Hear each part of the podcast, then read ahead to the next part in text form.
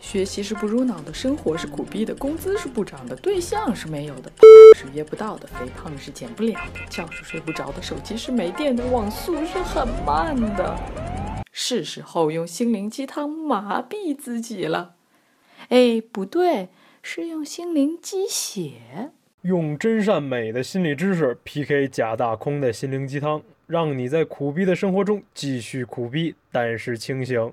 我是有心人的小友，用心理学给你的鸡汤加点血。大家好，欢迎收听有心人电台，我是有心主播 Steve。今天跟大家分享的话题是：拿什么拯救你？我失落的自信。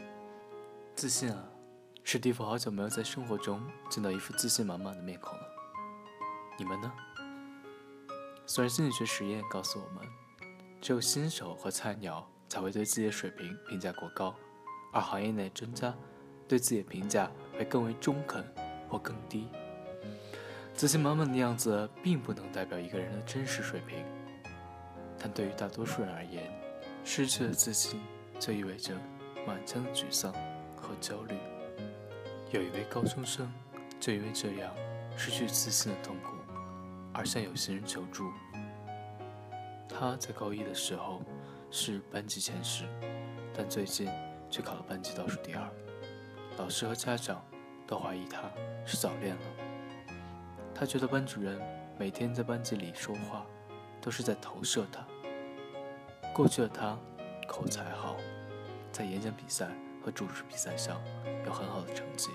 现如今，生活单一的高中生活里，学习是他证明自己的唯一途径。可是现在，连学习都没法搞好了，他非常痛苦，不知道怎么办才好。一个优等生失去了他引以为傲的成绩，他的痛苦又是怎么样的呢？我想，与乔布斯离开苹果的时候是一样的吧。同样失去的是他们最引以为傲的东西，那个让所有人证明了自己的东西。而现在，却把他们一脚踢开，又是怎样的滋味？乔布斯自暴自弃之后，选择了禅修和冥想，而这位高中生却因为学业，并没有这样的机会。有些人的梁红茹老师给出了这样的建议：这样的问题在现有的高考体制下还是很难避免的。大部分高中生的生活的中心就是学习，还有考试。即使你不这么认为，你身边的人也会不断向你强调。评价一个人的价值，还是用学习来粗暴的衡量。一旦一个学生自尊的支撑点，也就是成绩，没有了，就会陷入缺乏自信的状态，产生自我怀疑。投射到别人身上呢，就会觉得别人看不起自己，甚至连自己都看不起自己。在这种自我否定的循环当中，更容易将平常生活中所见所闻进行负面解读。比如老师的一次寻常谈话，你会生硬地将老师的话与自己的情况匹配，于是觉得老师在影射自己，否定自己。既然这一切的源头都是成绩，那我们就把注意力转移到如何提高自己的成绩的具体计划上面。我们常常会有一种错误的想法。认为忏悔和自责能够帮助我们反省问题，但事实上，这只会让我们掉入沮丧情绪的恶性循环当中，更加无心学习。所以，你不需要急着去谴责自己，可以深入思考一下，导致自己成绩变差的原因到底是什么？究竟是学习方法不适合自己，还是学习强度太大了，导致产生厌烦心理？这深入剖析。能找到问题的核心，从而解决问题。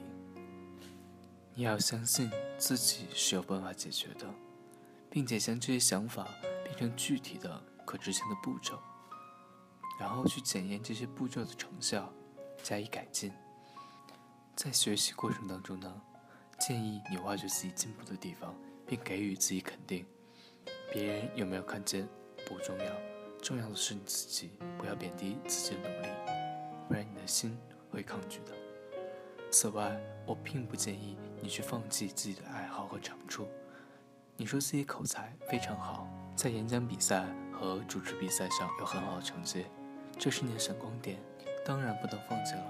不知道你有没有了解过边际效应理论？